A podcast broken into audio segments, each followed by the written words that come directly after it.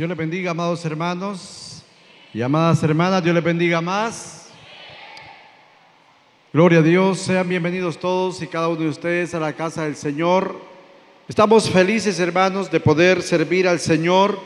Felices de poder entregarle nuestra vida como una ofrenda agradable delante del Señor y que Él en su misericordia realmente la haga agradable, porque solamente por un santo poder podemos nosotros agradar a nuestro Dios.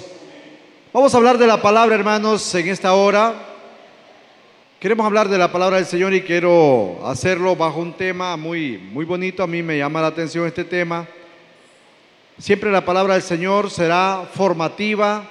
Eh, donde leamos la Biblia siempre será formativa, eh, nos va a edificar y nosotros tenemos que tomarla de esa manera, ¿verdad? Como, como la palabra que nos edifica, que en ningún momento nos lastima, que en ningún momento opera de una manera eh, como de destrucción para nuestra vida espiritual. Todo lo contrario, la palabra del Señor nos construye. ¿Alguien me regala un amén? Gloria al Señor. Quiero hablar un poquito sobre el tema o bajo el tema, el saber de la interacción. Ese es el tema que quiero estar desarrollando, el saber de la interacción. Este tema de la interacción, hermano, es un tema que debería de ser en nosotros, ocupar un magisterio en nuestras vidas, hablando de nosotros como, como cristianos. Que podamos nosotros sabernos relacionar entre nosotros como pueblo del Señor, como una iglesia eh, que está lavada en la sangre del Cordero y que vamos nosotros con una una visión, ¿verdad?, de cielo, una visión de reino. Entonces deberíamos de tener una buena interacción entre nosotros y por eso quiero hablar un poquito sobre este tema, el saber de la interacción. Una cosa será la interacción y otra cosa es el saber, eh, y es lo que necesitamos a veces, más que todo, el saber. Pero vamos a ir a la palabra del Señor y vamos a leer en el libro de, en la carta de Pablo, a los romanos en el capítulo 14, verso 1 y siguientes. Leemos la palabra del Señor como está escrita, honrando al Padre, al Hijo y a su Santo Espíritu. Y a la letra dice, recibid al débil en la fe, pero no para contender sobre opiniones, porque uno cree que se ha de comer de todo otro cree que es débil, come legumbres. El que come no menosprecie al que no come. Y el que no come no juzgue al que come, porque Dios le ha recibido. ¿Tú quién eres para juzgar al criado ajeno? Para su propio Señor está en pie o cae pero estará firme porque poderoso es el Señor para hacerle estar firme. Dios añada bendición a su santa palabra porque la palabra del Señor está bendecida para bendición nuestra. Gloria al Señor. Tenemos aquí, hermanos, un pasaje hermosísimo de la Biblia y lastimosamente, ¿verdad? A veces esta, esta palabra que hemos leído ahorita mismo, a veces nosotros la invertimos. Tal vez no usted, pero hay personas que la invierte. Y cuando la invertimos, hermano, em, en lugar de recibir al débil en la fe, ¿verdad? Para poder fortalecerlo y orar por él, aconsejarlo si fuera necesario, si yo estoy un poquito más firme en el Señor, a veces lo que hacemos es em, tirarlo, ¿verdad? Maltratarlo. Pablo está refiriéndose a esto porque esto es lo que trae contiendas dentro de la iglesia. Trae contiendas y hasta griterías y cosas por el estilo y nos hace perder la interacción. Para ello entonces necesitamos el saber de la interacción. ¿Qué es el saber? Bueno, el saber está, este, en este sentido está constituido por la información que una persona adquiere, procesa, asimila a través del estudio puede ser o de la experiencia misma. Los saberes resultan indispensables para el, desarrollo de la vida, de la vida cotidiana en cada actividad que desarrollamos. Entonces, el saber las cosas nos evitan en muchas ocasiones eh, el que nosotros hagamos cosas fuera del orden, el saber. Pero cuando ya sabemos las cosas, hermano, lo que tenemos que hacer es aplicarlas a nuestra vida, tomarlas y ponerlas por obra. La interacción es un vocablo que describe una acción que se desarrolla de modo recíproco entre dos o más eh, personas, o en este caso puede ser una organización. Objetos, agentes, unidades, sistemas, fuerzas o funciones. Para el buen funcionamiento de todos son necesarios las leyes. En este caso también existen las leyes para poder hacer el trabajo de una, un eficiente diálogo o una eficiente interacción.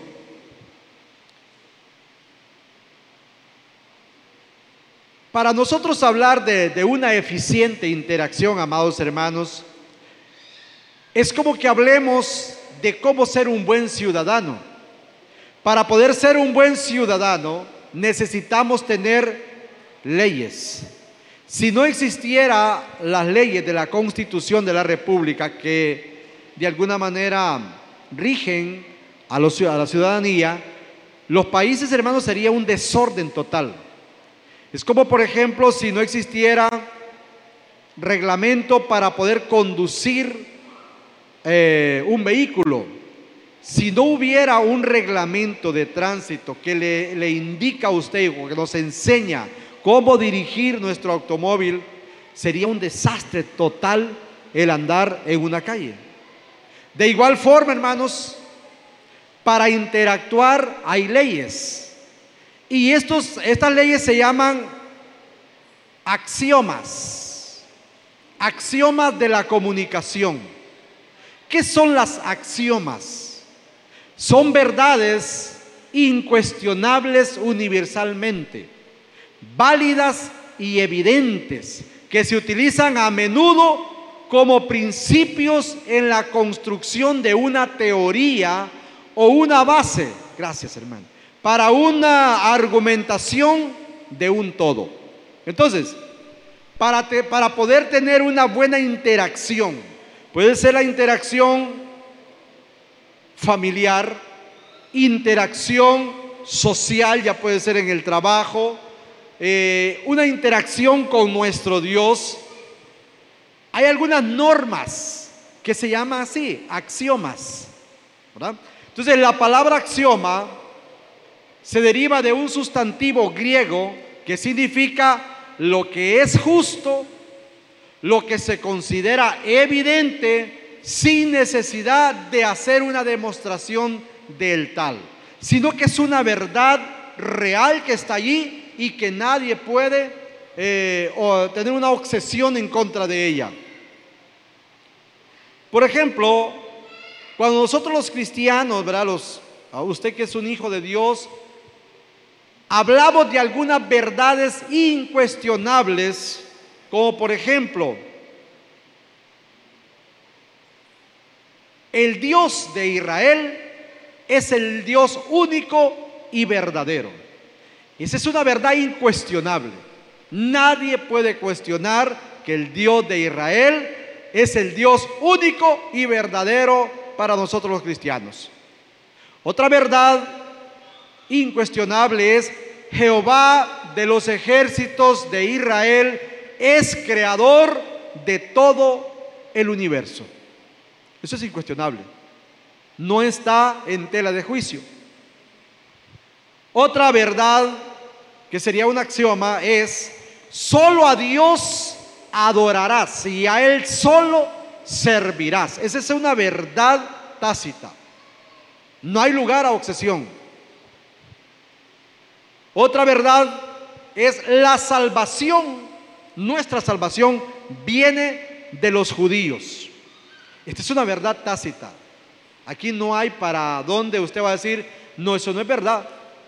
la salvación viene de los judíos. Dios escogió a Israel y dentro de Israel había un departamento que le podríamos llamar nosotros en la actualidad o una tribu que se llamaba Judá.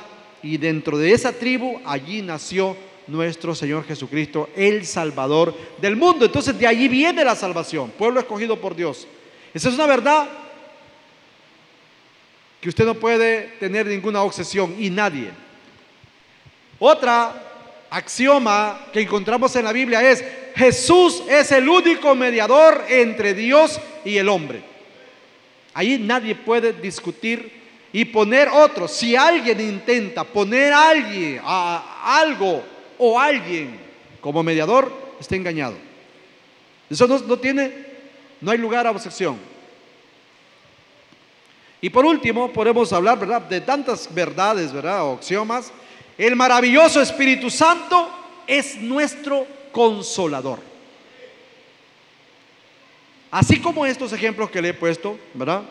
Hay verdades dadas para poder tener una excelente comunicación entre nosotros, para poder interactuar entre nosotros, poder platicar sin ofendernos, sin discutir, sin irnos a las palabras fuera del orden, sin irnos eh, y, de entre nosotros crear asperezas, sin necesidad de gritarnos. Ya están las leyes dadas para no que no haya eso. Y yo hoy me propongo mostrarle que la interacción es un saber, es un conocimiento, ¿verdad? Que, que necesitamos mejorar cada día en nuestro diario vivir. Y mi objetivo es enseñarle cómo saber interactuar por medio de tres axiomas de la comunicación. Venga conmigo y aprendamos juntos de este tema. Primera axioma o primera verdad irrefutable de la comunicación para tener una interacción maravillosa es, es imposible vivir sin comunicarse. Es imposible vivir sin tener comunicación. Yo necesito comunicarme. La comunicación en sí es tan hermosa que hasta el silencio que usted guarda Dice usted, yo no quiero hablar con nadie, mejor guardo silencio. Eso también es comunicación. El quedarse callado, esa es comunicación. Usted está diciendo algo cuando usted se queda callado. Yo mejor no hablo de usted. Entonces, eh, también esa es una forma de comunicarse. En relación al primer axioma de la comunicación, un ejemplo puede ser un encuentro entre dos personas en las que uno de ellos transmite información de forma verbal a la otra. Esta persona puede permanecer en silencio, pero ese silencio también es un medio de comunicación y está comunicando. Nosotros tenemos cinco formas de comunicarnos, por así decirlo. Una es la voz, otros son los gestos que hacemos, las señales, las miradas y el silencio. Esos cinco aspectos están en nosotros para poder comunicarnos con las demás personas. Yo puedo hablar y dar un mensaje por medio de mi voz, pero también por medio de un gesto yo puedo hablar y decir mucho por medio de un gesto. Por medio de una señal que yo le haga a alguien, yo le puedo yo puedo hablar. Por medio de una mirada, yo le puedo decir mucho a alguien. Con una mirada, yo le puedo decir mucho. Con guardar silencio, yo puedo decir mucho. La pregunta sería, ¿cómo, qué tanto sabemos utilizar nosotros estas grandes verdades para podernos comunicar? ¿Qué tanto podemos utilizar nuestra voz cuando hablamos? ¿Qué tanto sabemos de que las palabras que salen de nuestros labios, alguien las va a escuchar? Y que tanto sabemos que al escuchar nuestras palabras, ese alguien, en lugar de ser destruido, va a ser edificado. Y que en lugar de decir no te quiere escuchar, va a querer escucharnos más. Que tanto sabemos eso. Es aquí, hermanos amados, donde nosotros fallamos. Y es aquí donde debemos de aprender de la escritura. La escritura, hermanos amados, este libro que es la palabra del Señor, la Biblia, esta palabra es sabia y esta palabra tiene poder. Usted puede leer ahora mismo un versículo que lo ha leído cien veces ya. Y usted cada vez que lo lee encuentra que esa palabra tiene vida. Cada vez que la lee. Yo puedo leer cualquier parte de la escritura. Pero podemos leer textos exclusivos. Por ejemplo, vamos al ¿quién no ha leído el Salmo 91? ¿Quién no ha leído el Salmo 23? Leamos un poquito el Salmo 23. Le estoy diciendo que las palabras que decimos nosotros tienen vida, las palabras que hablamos nosotros tienen vida.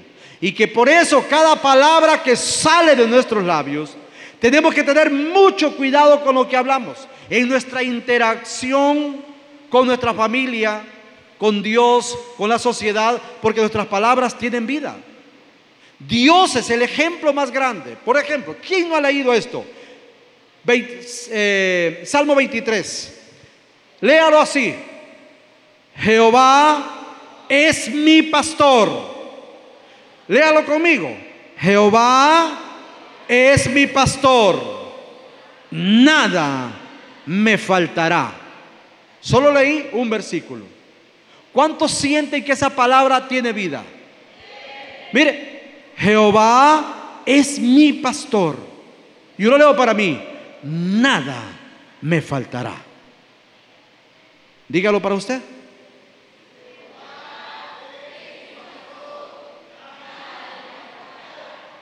¿Siente vida en esas palabras que acaba de leer usted? Porque, denle una pausa, Señor, hermano, porque esa palabra ciertamente es viva y eficaz. Ahora mire, esta es la voz de Dios, esta es la palabra del Señor. Entonces Él nos enseña que por medio de nuestra voz, lo que tenemos que hacer es edificar, edificar a las personas. Mira lo que dice la palabra del Señor en Santiago, capítulo 1, verso 19. El poder del saber oír. Por esto, mis amados hermanos, todo hombre sea pronto para oír, tardío para hablar tardío para irse.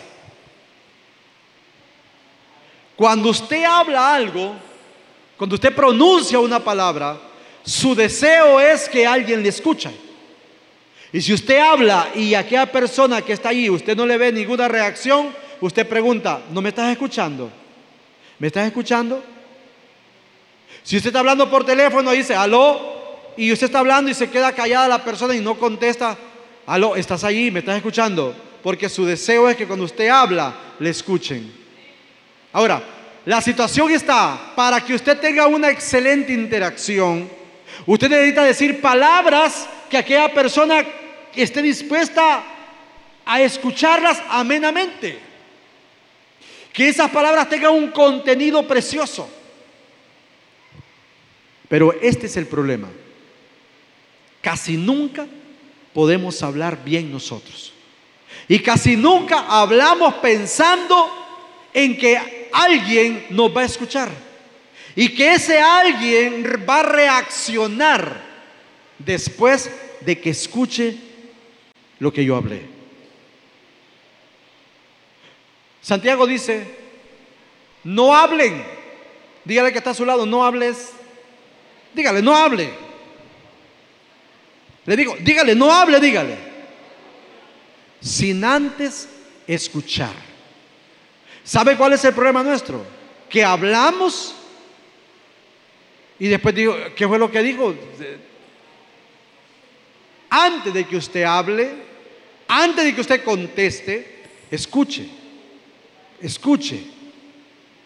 Y luego que escuchó, usted tiene suficiente material para poder hablar. Pero usted no escuchó bien, o no escuchó, o no quiso escuchar y se pone a hablar, incoherente va a ser esa interacción. Entonces, Santiago nos aconseja que escuchemos, que sepamos oír. Y que luego dice, sean tardos para hablar. ¿Por qué? Porque hay que saber escuchar. Cuando un matrimonio empieza a discutir, no, es que vos, es que mirá, que no sé qué, no, es que, y hermano, se arma aquello entre los dos, que, que uno habla por ahí, gritando por allá y nadie escucha. Nadie. Ahí, hermano, lo más seguro es que va a haber una tremenda, un lío terrible. Alguien tiene que escuchar, alguien tiene que callar. Escuche.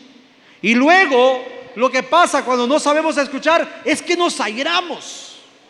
Y Santiago dice, sean tardos para oír, para hablar, sean tardos para airarse.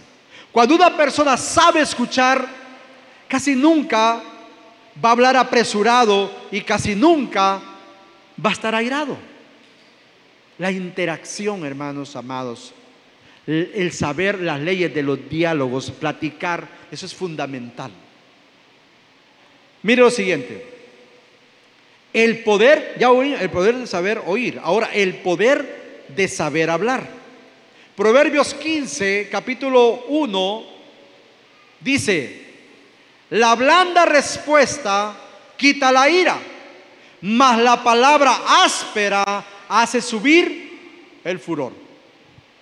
Mire, el saber hablar. Dígale que está a su lado, necesitas saber hablar. Dígaselo. Necesitas saber hablar. El gran problema nuestro es que no sabemos hablar. ¿Sabe? Todo mundo quiere que le escuche. Todo mundo quiere que le escuche. Pero nadie quiere escuchar.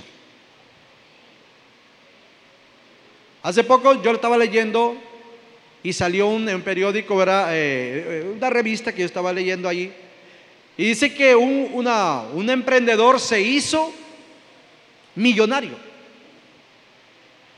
Porque él sacó un seminario sobre esto, sobre las verdades, axiomas y todas estas verdades de, la, de lo que es el diálogo y todo lo demás. Y entonces puso un anuncio por la radio, perdón, por la televisión, un anuncio por las redes sociales. Y dijo, pague 50 dólares y le escucho media hora hablar. Pague 100 dólares y le escucho una hora hablar todo lo que usted quiera. Y se presentó así. Hermano, dice, eh, cuenta ahí que ese hombre tuvo una, una fluidez de llamadas, gente que quería hablar con él y hablar y hablar y hablar y solo quería que los escucharan. La mayor parte de la gente solo quiere que la escuchen. Yo le he dicho a usted que yo he tenido algunas experiencias, ¿verdad? En consejería. Y de ese joven que casi me agarra allí de afuera, allí del, del, saco y me dice, necesito que me escuche, pastores, escúcheme. Yo quiero hablar con usted, necesito que me escuche. Y yo le tranquilizate, hombre, ya vamos, no te preocupes. Y entonces yo abriendo la oficina allí, y ese joven que quería que lo escuchara que, quería platicar conmigo. Es que, es que usted no sabe el problema que tengo y quiero platicar con usted. Mentiste, pues nos metimos a la oficina. Casi 20 minutos, él hablando y hablando y hablando y hablando. Y cuando terminé, eh, ya yo lo sentí que ya estaba, ¿verdad? Dando las últimas, que yo miraba que casaba así, ya, ya no tenía nada que hablar. Y le dije yo, ¿y cómo te sentís? Muy bien, me siento muy bien. Yo no había hablado ni una palabra. Solo él habló. Porque muchas veces la gente lo que quiere es que le escuchen. Entonces mire lo que dice el proverbista. El poder de saber hablar. El poder de saber hablar. La blanda respuesta quita la ira. Si usted, su esposo, su hijo o quien sea, le habla fuerte y usted también le habla fuerte, se irá por la guerra. Alguien tiene que, que bajar un poquito el gas, bajarle la mecha un poquito bajarle el gas un poquito a la estufa para que, para que tranquilice. La palabra blanda. Es que vos, vos sos más. Es que mira, eh, vos sos más. Y, hermano, la respuesta que viene es más. Y es más. Es que mira, es que vos, vos tenés la culpa. Y hermano, estas interacciones, hermanos, son fatales, hermano. Fatales. Así que hay que aprender las verdades que ya están dadas. Una palabra blanda, ¿qué es lo que pasa? Quita la ira. mas la palabra áspera hace subir el furor. Luego dice la palabra, mire, el poder de las palabras. Hebreos 4:12. Porque la palabra de Dios es viva y eficaz y es más penetrante que toda espada de dos filos y que alcanza hasta partir el alma y ahuga el espíritu y las coyunturas y los tuétanos y discierne los pensamientos y las intenciones del corazón. Entonces, la palabra de Dios tiene poder. Diga conmigo, la palabra de Dios tiene poder. Más otra vez, la palabra de Dios tiene poder. Dele un aplauso al Señor por su palabra, porque la palabra de Dios tiene poder y es para nosotros, hermano. Es penetra hasta lo más profundo. Vamos a ver la segunda axioma o la segunda verdad. La segunda verdad es, bueno, ya, ya entendimos, ¿verdad?, que necesitamos comunicarnos. No puede vivir sin comunicarse. La segunda verdad es contenido de la comunicación. Existe un nivel de contenido y un nivel de comunicación. ¿Qué contenido tiene la comunicación? La axioma aquí es que dependiendo del contenido de la, del diálogo, así obtendremos nosotros la respuesta. Si usted, el contenido de lo que habló, de lo que dijo. Es incoherente. Es golpeado. No espere respuestas suaves. O sea, la Biblia claramente nos dice, no os engañéis. Lo que sembréis, eso cosecharéis. Lo que sembramos, eso cosechamos. Si usted en la casa, usted habla golpeado siempre, vos que no sé qué, vos que no sé cuánto, todo mundo va a ser igual. No espere que le diga amor. Y entonces, amor, olvídese, si usted solo de voz y golpeado trata, así también a usted lo van a tratar. Si usted le trata de voz a la gente, no espere que lo traten de usted. ¿Y vos por qué me tratas de voz a mí? Y vos también por qué me decís vos. O sea, porque, o sea, lo que nosotros damos, eso es, pues. ¿Cómo trata usted a, los, a sus hijos, a su esposa, a su esposo, ¿cómo lo trata usted? ¿Lo trata con cariño? ¿La trata con amor? Lo mismo lo van a tratar a usted. Lo van a tratar, eso es así, hermano. Si usted grita, no te dije que me trajeras un vaso con agua. Cuando se lo llevan así, aquí tenés el vaso con agua, mira, lo ve. Igual, porque es lo mismo, no, se no cambia nada. Eso es así.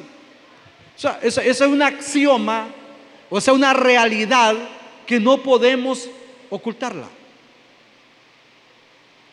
Pero si usted está tacaño en la casa, ¿qué, qué va a esperar usted? Que todo el mundo va a ser tacaño también en la casa. Si usted tiene que darle con el martillo en el codo para que suelte algo, todo el mundo va a ser igual. ¿Y vos por qué no? Si vos también sos igual. Y vos que ni un fresco me das, vos tampoco me das a mí. Y ese hermano sí que sea así. Son axiomas que no podemos nosotros verla de otro modo. Es así. La interacción, ¿cómo somos nosotros? ¿Qué damos? Un ejemplo puede ser una conversación en la que una persona pregunta, ¿quién es Dios? ¿Sabes tú quién es Dios? Claramente se ve que esta persona está preguntando por la información referida. Y lo hace por medio de una comunicación utilizando una interrogante. Ella él está buscando una respuesta. Ese es un axioma que él está queriendo, buscando una respuesta. Pero ¿qué hizo para obtener una respuesta? Hizo una pregunta. Hizo una pregunta. Entonces, mire, para nosotros poder eh, darnos cuenta que lo que de la carga que llevan nuestras palabras de eso vamos a tener la respuesta. Debemos de saber siete pasos importantísimos o quizás ocho que tiene el diálogo. Uno es que el diálogo tiene un remitente. Ese remitente es un emisor. O sea, alguien está hablando, pero él necesita un receptor. Cuando hay un emisor, necesita tener un receptor. ¿Quién va? Si yo me pongo a platicar solo, lo, normal que van a decir, está loco. Está quedando loco el hermano. ¿Por qué? Porque está platicando solo. Lo, normal es que, que cuando hay un remitente, un emisor que habla, alguien tiene que escuchar. Eso, eso, eso es la parte de la, de la ley. Ahora, en el diálogo que yo doy, en la plática que yo estoy haciendo, y usted está recibiendo, lleva un tercero punto que se llama codificación. Esa codificación usted la toma y usted analiza la conversación, las palabras que yo estoy hablando. Usted está ahorita escuchándome, pero usted no solo está escuchando, usted cada palabra que yo estoy diciendo, usted la está analizando y no es porque usted quiera hacerlo, es porque así es la ley. Esa es la ley. Entonces usted toma la palabra y descodifica. ¿Y sabe qué es lo que hace? Inmediatamente piensa en algo, inmediatamente. Como estamos hablando de, un diálogo, usted está pensando en la persona que tiene a su lado, en usted mismo, como usted es, en la Eso es así, estamos pensando en eso. Porque estamos ¿qué?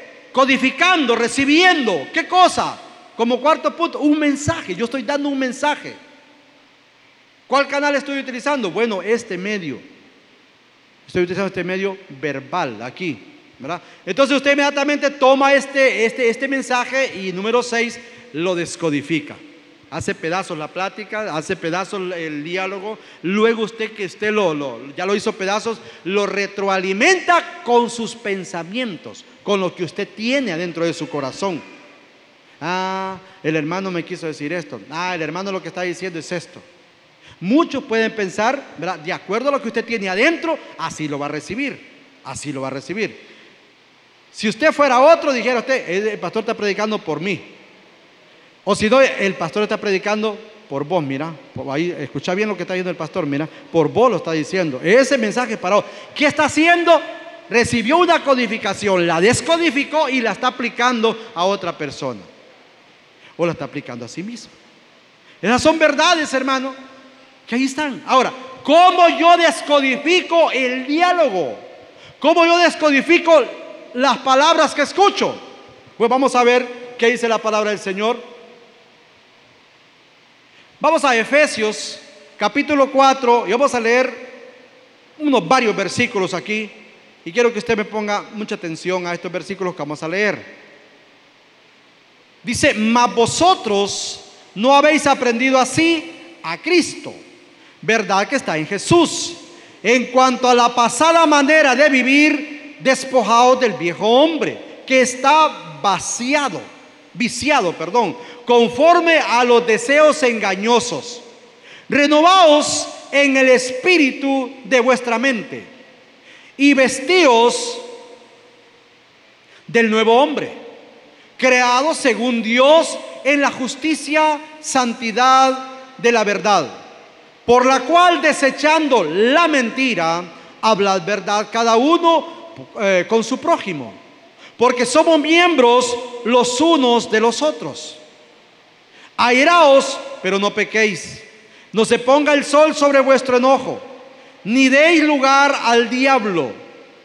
El que hurtaba, no hurte más, sino trabaje haciendo con sus manos lo que es bueno, para que tengan que compartir con el que padece necesidad. Ninguna palabra corrompida salga de vuestra boca, sino lo que sea bueno para la necesaria edificación, a fin de dar gracias a los oyentes y no contristéis el Espíritu Santo de Dios, con el cual fuiste sellado para el día de la redención. Quítese de todo, eh, quítese de vosotros toda amargura, enojo, ira, griterías, maledicencia y toda malicia. Ante sed benignos unos con otros, misericordiosos, perdonaos unos a otros, como Dios también os perdonó a vosotros en Cristo. Entonces, Aquí tenemos un pasaje hermosísimo. El mensaje que yo doy debe de ir cargado. ¿Cargado de qué? ¿Cuántos cristianos sabemos aquí, hermano? De verdad, gente que hemos recibido a Cristo en nuestro corazón y que sabemos que vamos para el cielo. Amén.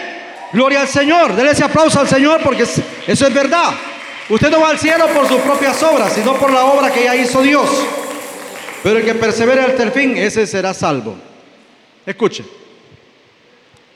Todos tenemos una manera y que está allí de cómo vivimos anteriormente, quiénes fuimos. Ahora, ahora que usted es cristiano, usted no puede cargar sus palabras, su contenido de mensaje con el viejo hombre. Ahora que hemos venido a Cristo y que somos cristianos y que somos gente del reino, nuestro mensaje tiene que ser un mensaje diferente completamente al que podíamos dar sin Cristo. Por eso le pregunté cuántos cristianos hay aquí. Si usted es cristiano, su mensaje como remitente, como emisor, tiene que ser un mensaje de un hombre, de una mujer renovado, renovada. Ya no puede ser, ya no puede estar hablando el viejo hombre, el hombre que se irrita, la mujer que se irrita con nada, que se enoja, que está amargada, que está amargado, ya no puede irse, ir ese mensaje cargado de esa manera. El mensaje que vamos a dar nosotros tiene que ser un mensaje lleno de amor, lleno del conocimiento de Dios. Cuando yo hable con los hermanos, yo tengo que hacer sentir que yo tengo el amor de Dios en mi corazón. Yo tengo que hacer sentir que soy un cristiano verdadero. Amén, hermanos como padre de familia, como madre de familia, como esposo, como esposa. Tenemos que tener nuestras palabras cargadas del amor de Dios, de la misericordia del Señor. Así que cuando el receptor reciba nuestro mensaje, en lugar de ya no querer escuchar, va a querer escuchar más. Entonces, necesitamos, hermanos, cambiar nuestra forma de ser en cuanto a la manera o vieja vida que hemos tenido. En Cristo no podemos seguir con lo mismo. Ah, no, a mí no me hable así, hermano, por favor, porque conmigo ya se la ve usted. Y que le valga que soy cristiano, si no, saber cómo le fuera. Hermano, usted todavía es el mismo, hermano, usted todavía es la misma, no ha cambiado. Necesitamos cambiar. Amén, amados hermanos. Vamos a la tercera, al tercer acción, vamos a la tercera verdad.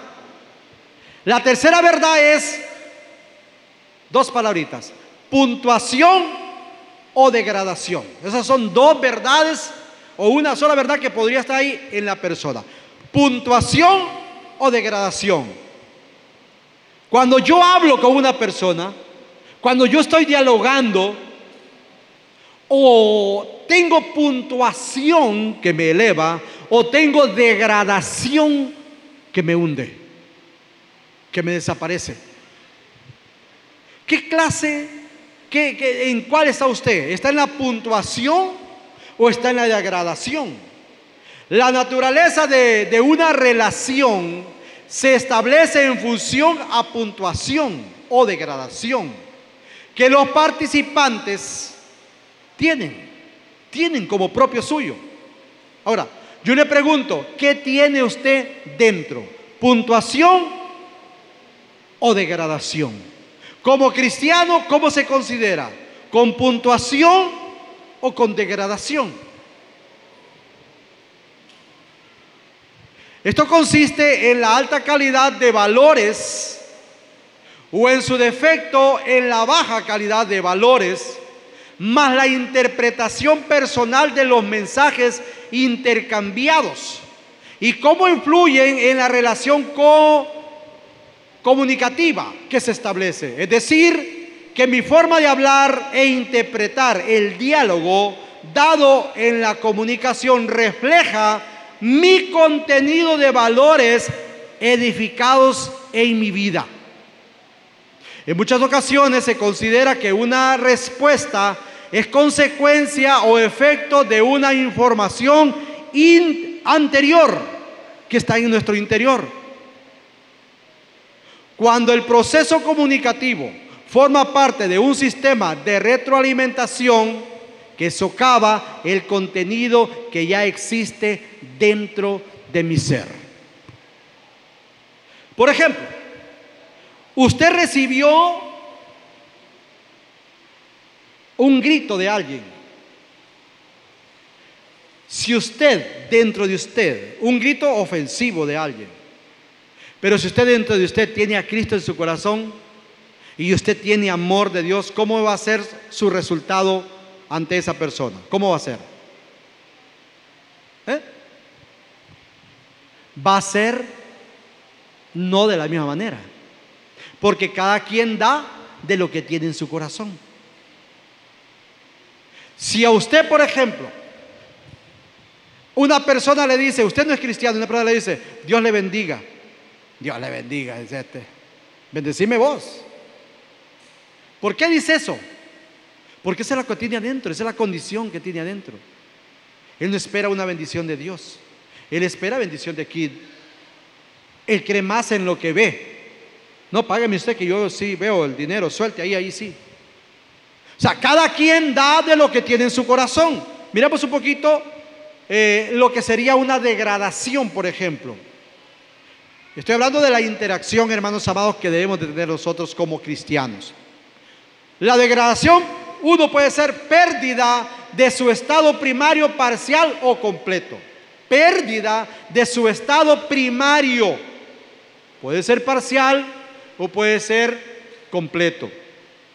Yo no sé usted, pero yo sí sé que Dios hizo una obra perfecta en nuestra vida. ¿Cuántos dicen amén? El día que nosotros recibimos a Jesús en nuestro corazón, hermano, ese día Dios hizo una obra perfecta. Fue tan perfecta que Dios dijo, te regalo la salvación. Allí se nos dio la salvación. Cuando yo recibí a Cristo en mi corazón, se me dio la salvación así, mire, ahí está es, no es que se dio un poquito ahí y después te va a dar otro poquito, no, allí se nos dio la salvación completamente. ¿Qué pasa? Mi trabajo es cuidar la salvación que Dios me dio. Porque si no la cuido, me puedo quedar sin ella. Necesita cuidar la salvación. No vaya a malinterpretar, no le estoy diciendo salvo siempre salvo. No, no, no, no. Que Dios reprenda al diablo con eso. No estoy diciéndole eso. Le estoy hablando que la salvación Dios la da. Pero usted tiene que cuidar la salvación. Cada día tiene que cuidar la salvación. Sí, mire. Pablo dice que como algo, como un tesoro, dice, hay que cuidar la salvación. Entonces, que es la degradación, pérdida de su estado. Cuando yo vengo a Cristo, Dios me deja a mí, así como dice, blanco, resplandeciente, sin mancha y arruga. Pero posteriormente, yo puedo cometer pecado y allí entonces viene lo que es la degradación. Yo me relaciono con personas en mi trabajo que no son cristianas de repente, que me, que me invitan al pecado y eso degrada mi vida espiritual. Entonces, escucho palabras incorrectas en el trabajo, chistes colorados, como dicen, y yo también participo de ellos. Eso, eso, eso degrada mi vida espiritual. Dejo de leer la Biblia, dejo de orar. Eso degrada mi, estado primario, donde Dios me dejó, me degrada. ¿Qué más? El proceso donde pierde su valor adquisitivo. Número dos. Yo tengo un valor adquisitivo, usted tiene un valor adquisitivo. ¿Cuál es ese valor adquisitivo, hermano? ¿Mm? La sangre de Cristo. Fuimos comprados a precio de sangre. No es que la sangre de Cristo pierde un valor o una depreciación. No, la sangre de Cristo no. Sino que yo, como prenda que fui comprado por la sangre de Cristo, pierdo una depreciación a raíz de qué? De mi mala forma de vivir. Y eso da un resultado grave a la hora de interactuar con las personas, porque yo ya estoy en un proceso de degradación. Tres, proceso degenerativo del pasar de los años en personas. Eso degrada. Muchas personas a veces, hermanos, se conforman en la iglesia con decir que tiene 10 años, 15 años de ser cristiano. Pero realmente la depreciación, la degradación de él como cristiano es notable. O sea, eh, han pasado los años, pero como cristiano está lejos. Para ir al cielo está lejos. Es una degradación. Porque la palabra del Señor dice que va a ser la misma que nos va a señalar a la hora de la hora. La palabra nos va a señalar. ¿Qué más? Degradación de los valores en las personas. Esto degradación de los valores en nuestras vidas, hermano, es un fracaso dentro de las iglesias. Porque en lugar de la iglesia irse para el mundo, el mundo se ha metido en la iglesia. Y este es un problema. Eso es algo que tenemos que erradicarlo nosotros. Porque nuestro léxico dentro de las iglesias, hermano, ya no es, ya no es ese léxico de, aleluya, gloria a Dios, eh, Dios le bendiga, hermano, y eso tan lindo, esas palabras tan bellas. Ahora, hermano, ya ni siquiera nos Imagínense que usted que, que yo le digo siempre, ¿verdad? Que ya ni siquiera Dios le bendiga, queremos decirle a las personas. ¿Verdad? Sino que bendiciones, hermano. Bendiciones, hermano. Bendiciones. No, hombre, no es palabra para saludar, hombre. Se dice Dios le bendiga, hermano. Dios le bendiga.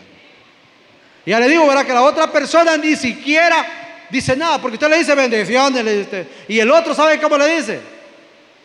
Gracias, le dice el otro. Ya no le dice amén como antes, que antes le decía amén. No, ya no. Peor si lo encuentra fuera de la iglesia. Hola, le dice.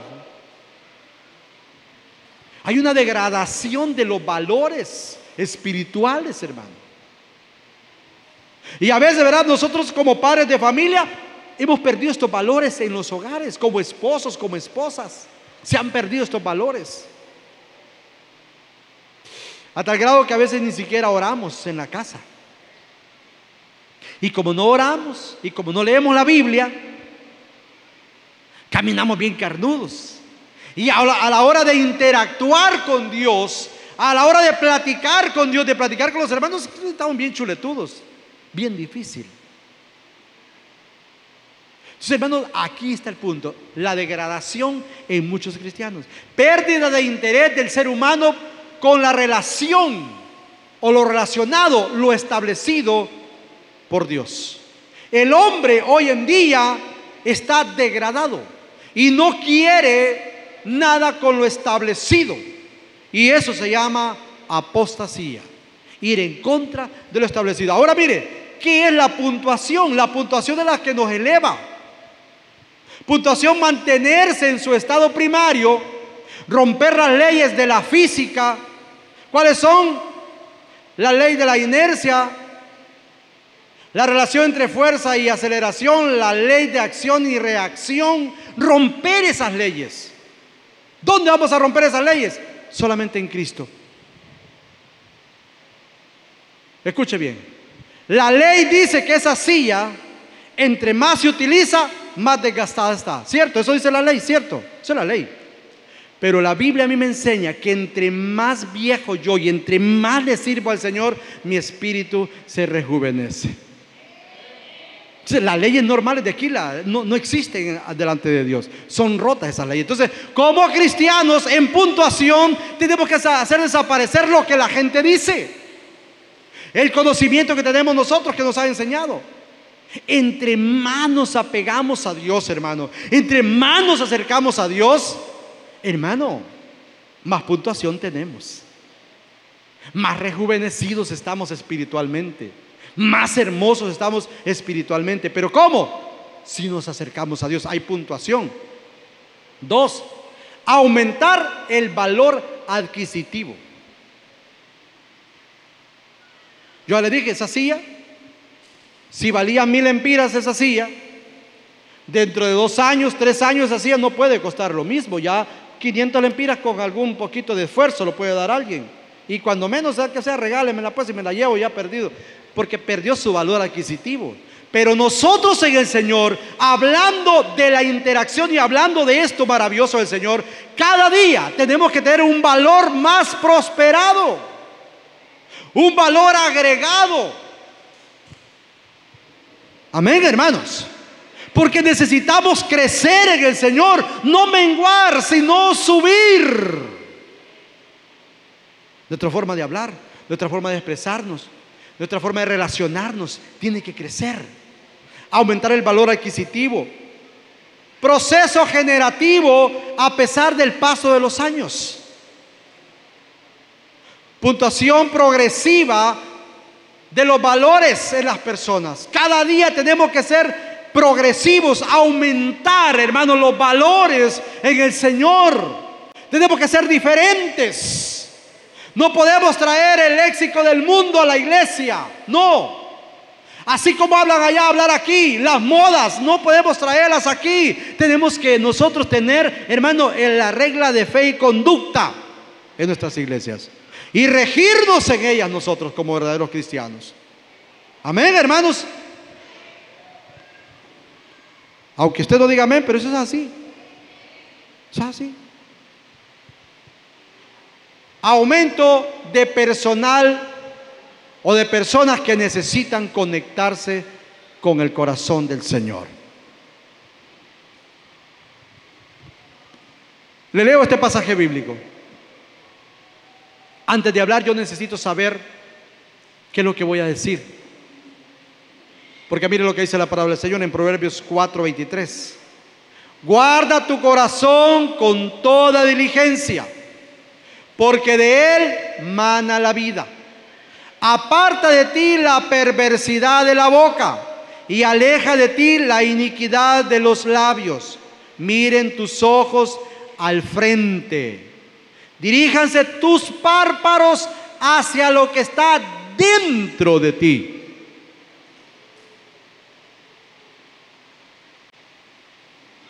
Una cosa es mirar para allá y otra cosa es mirar para adentro. Entonces le dije que el axioma número tres era puntuación, ¿verdad? Y degradación. Y que esto tiene que ver con lo que yo llevo dentro. El proverbista está hablando y está diciendo aquí, ahí en Proverbios 4:23, que guardemos el corazón, pero que también miremos hacia el frente y que revisemos aquí adentro qué tenemos. ¿Qué tenemos dentro del corazón? La Biblia nos habla en Lucas 6:45 que de la abundancia del corazón habla la boca. ¿Qué tenemos en el corazón, hermano? El hombre bueno del buen tesoro de su corazón saca lo bueno. El hombre malo del mal tesoro de su corazón saca lo malo. Porque de la abundancia del corazón habla la boca. ¿Qué tenemos dentro de nuestro corazón? Si tenemos a Cristo en nuestro corazón, de eso vamos a hablar. Si tenemos el amor de Dios en nuestro corazón, de eso vamos a hablar. Y aunque nos digan esto, lo digan nosotros, nos critiquen, nosotros siempre vamos a hablar, a dar de lo que tenemos en el corazón. Cuando hablemos con nuestros hijos, cuando interactuemos con nuestros hijos, cuando interactuemos con la sociedad, esa gente va a querer platicar siempre con, con nosotros. La gente va a sentir siempre agrado, agradable platicar con nosotros. ¿Por qué? Porque lo que tenemos abundante en nuestro corazón es el amor de Dios, es la misericordia del Señor. Y no vamos a condenar a nadie, sino que le vamos a hablar de Cristo. No le vamos a mirar los errores, va a ver, a ver los errores a las personas. Vamos a ver las cosas buenas que tienen las personas. Y si en algo podemos ayudarles, no le vamos a criticar, sino que le vamos a decir lo que la palabra del Señor dice, lo que la palabra del Señor nos enseña. El consejo de Pablo y aquí estoy finalizando. Es el siguiente, en Efesios 4:29. Ninguna palabra corrompida salga de vuestra boca, sino lo que sea bueno para, para la necesaria edificación, a fin de que a fin de que dé gracias, gracia a los oyentes. Esta debe ser el léxico o nuestro modo de hablar, nuestras palabras, que sean agradables delante de Dios y delante de las personas que nos rodean. Dejemos de gritarle a la gente, a nuestro hijo que se pone nervioso, el niño que se pone nervioso por los gritos de papá, los gritos de mamá. Dejemos de hacer eso. Démosle amor al niño, démosle amor a los hijos, démosle amor al esposo, a la esposa, démosle amor a las personas que están con nosotros. No, no gritemos. Pidámosle al Señor que nos dé un lenguaje hermosísimo, un lenguaje que podamos nosotros eh, dar de lo que tenemos aquí adentro, del amor de Dios. Necesitamos como hombres y mujeres de Dios cambiar nuestro léxico, nuestra forma de hablar, nuestra manera de comunicarnos. Necesitamos cambiarlo. Para ello, necesitamos saber, tener un conocimiento. Usted tiene el conocimiento de Dios, yo tengo el conocimiento de Dios. Aprendamos a interactuar con las personas. Si alguien no grita, no le grite usted. Si alguien lo insulta, no insulte. Usted que conduce su vehículo, hay que tener gran cuidado. Hay gente que va allí, hermano, terrible. Déjelo que se vaya. Yo siempre le digo a mi esposa, déjelo que se vaya, déle pasada, pide pasada, déjelo que se vaya. Usted no, no ande ahí poniéndose ahí como, dicen los muchachos. Ah, ah, no, déjelo que se vaya. Dele pasada y esté tranquilo. No baje el vidrio, no lo baje. ¿Para qué lo va a bajar? No lo baje. Si lo baja va a gritar también usted, no lo baje. Si alguien le grita, déjelo. Suba su vidrio ahí. Usted que tiene su vehículo. Usted que va en el transporte público, ore al Señor nada más. No se complique la vida. Amén, hermanos. La vida es hermosa. Vivamos en comunión. Que sea realmente una comunidad hermosa nuestra casa. Que cuando usted llegue a su hogar, la familia lo quiera ver. Viene papá, viene mi esposo, viene la esposa, viene mi esposa. Eso, que haya eso tan lindo. Que estamos esperando que llegue ya la tarde para vernos todos en casa con un léxico hermoso. Que cuando usted salude y ya una llamada a su hermano allá en los Estados Unidos o en España, donde quiera que esté, Italia, diga, Dios te bendiga, amado hermano. Dios te guarde, declaro palabra de bendición. No para que le mande nada, sino que usted solamente le una palabra de bendición. Te saludo, hermano, te bendigo en el nombre de Jesús. Cuando usted llame a un hermano por ahí, hermano, no le corte, hermano, no le corte la llamada. Si a usted no le gusta lo que está, solo tranquilo, escuche y después diga Dios, te bendiga. Seamos esa clase de iglesia, esa clase de personas que tenemos, sabemos interactuar con las personas. Si usted tiene problemas en su, en su trabajo, nada hace con gritar, tranquilo, relájese.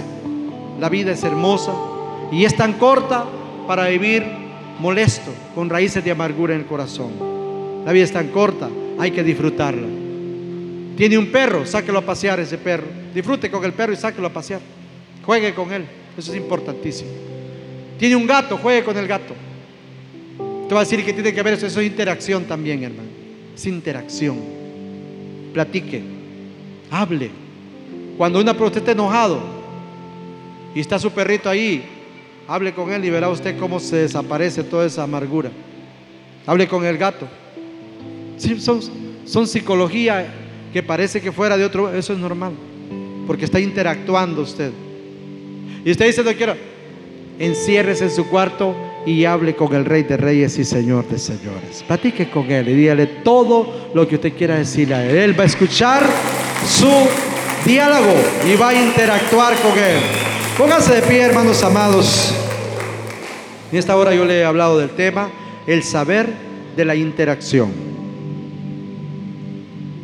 Padre, en el nombre de Cristo Jesús. Gracias porque podemos interactuar contigo, Dios, platicar contigo. Estas verdades tan lindas, Dios mío, como que sabemos que tú nos amas. Aleluya.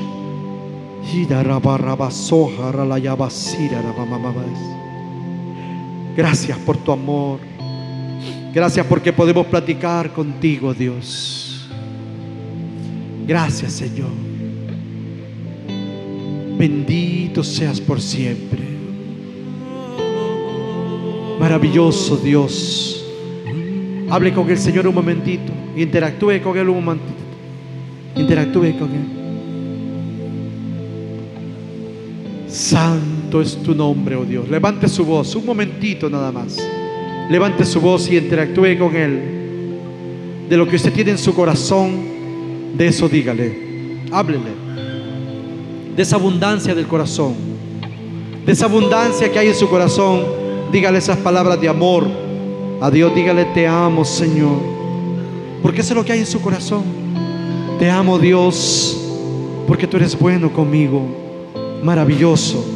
Vamos, dígale al Señor, allá atrás, hermanos, arriba, dígale, Señor, te amo.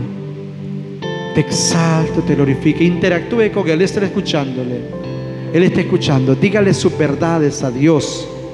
Como que Él es bueno, como que Él es poderoso, como que Él es maravilloso, como que no hay nadie como Él. Dígale, yo quiero ser una persona que pueda interactuar con mi esposa, con mi esposo, dígale, con mis hijos, con mis vecinos. Yo ya no quiero pelear, yo quiero interactuar amablemente con ellos como un siervo de Dios, como una sierva de Dios. Que podamos interactuar con mamá, con papá, sin necesidad de discutir, sino solo ese amor tan grande. Declaro que esa unción está aquí ahorita, hermano. Unción de interacción, de diálogo. Podemos platicar. Esas axiomas ahora son activadas en su vida en el nombre de Cristo Jesús. Usted como hijo, como hija, usted pueda platicar con su papá, pueda platicar con su mamá, interactuando, hablando con él al corazón. Hable la gloria de mi Padre como con el Señor, con el Dios Todopoderoso. Mira la vaya barrabaso, jara la la baba. transforma cada día más para poder estar Hable en lenguas, suelte la las lenguas, hable, interactúe en lenguas en el Espíritu. interactúe en lenguas. este Usted no necesita más, solo necesita hacerlo. Usted que es bautizado en el Espíritu Santo, hable en lenguas, hable ahora, hable en lenguas ahora, háblelas. Interactúe en el Espíritu con su Dios. Interactúe. Este Interactúe con Él. con tu gloria, Dios. Sobre mí y de tu santa pueblo, este Bendice esta casa, Señor. Bendice las familias, oh Dios. Que podamos interactuar amenamente. Un saber poderoso, sabiduría, unción fresca. Declaro la unción fresca en su vida para poder interactuar. Sabiduría, saber de Dios. oh Dios. Declaro sal en sus labios. Que sus palabras tan sazonadas. Con ese maravilloso Espíritu Santo. Declaro miel en sus labios. En el miel del Espíritu Santo. Fuego del Espíritu Santo que consume. En el nombre de Jesús.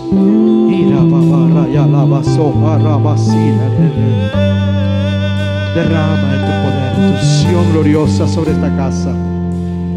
Derrama de tu poder. Derrama de tu gloria, Dios. En el nombre de Jesús. Hable con Él. Todo problema se va, toda enfermedad se va ahora en el nombre de Jesús.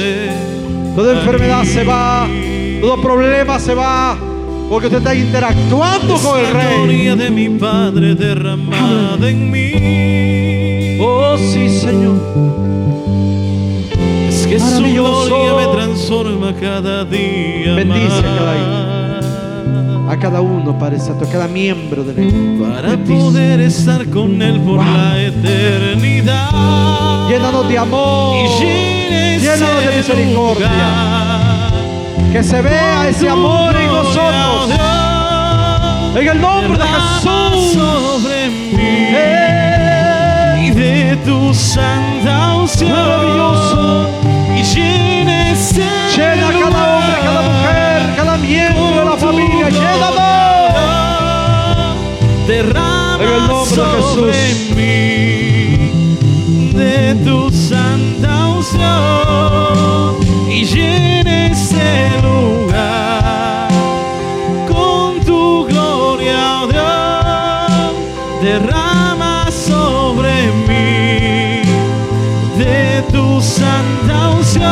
Díselo y llena este lugar. Y con tu gloria, oh Dios, derrama sobre mí de tu santa unción y llena este lugar con tu gloria,